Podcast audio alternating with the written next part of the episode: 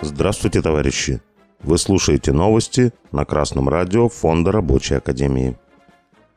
Сегодня в программе Визит Ким Чен Ына в Россию. Товарищ Ким Чен Ын, председатель Госсовета Корейской Народно-Демократической Республики, прибыл в Россию 12 сентября. Он заявил, что его визит проходит в момент, когда Россия поднялась на священную борьбу для защиты своего государственного суверенитета и своей безопасности в борьбе с гегемонистическими силами. Ким Чен Ын выразил надежду, что Пхеньян и Москва всегда будут вместе противостоять империализму. Вместе с ним приехала делегация КНДР, в которую вошли главы МИД и Минобороны, заведующий отделом Центрального комитета Трудовой партии Кореи, заместитель главы МИД и секретари Центрального комитета ТПК. По словам товарища Ким Чен Ына, северокорейская делегация увидела своими глазами настоящее и будущее России как космической державы. Он не сомневается, что у двух стран много областей для развития отношений, включая политику, экономику и культуру. И первым приоритетом для КНДР являются отношения с Российской Федерацией. В свою очередь, президент РФ Владимир Путин заявил, что Советский Союз первым признал молодую Корейскую Народно-Демократическую Республику. Наши отношения были заложены еще в ходе борьбы Кореи за свободу в 1945 году.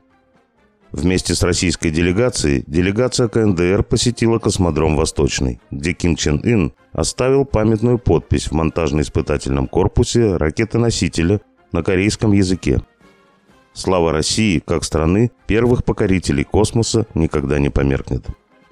Северокорейские СМИ передают также, что председатель Госсовета КНДР отметил вклад Тихоокеанского флота в обеспечение мира и безопасности в Северо-Восточной Азии и во всем мире.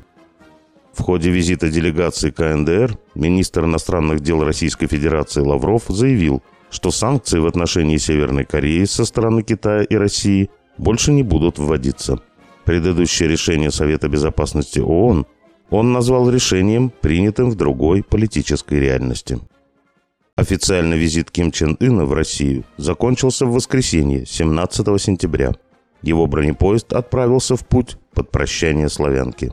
Это был первый визит Ким Чен Ына в Россию с 2019 года.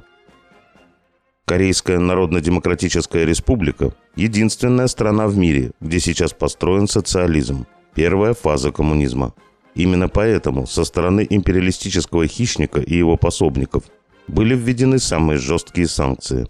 Санкции против Северной Кореи выгодны только финансовому капиталу США и его подголоскам. Товарищ Ким Чен Ын справедливо заметил, что Россия сегодня ведет борьбу с империализмом. Сейчас нашей стране выгодно иметь союзников в борьбе с американским фашизмом во внешней политике.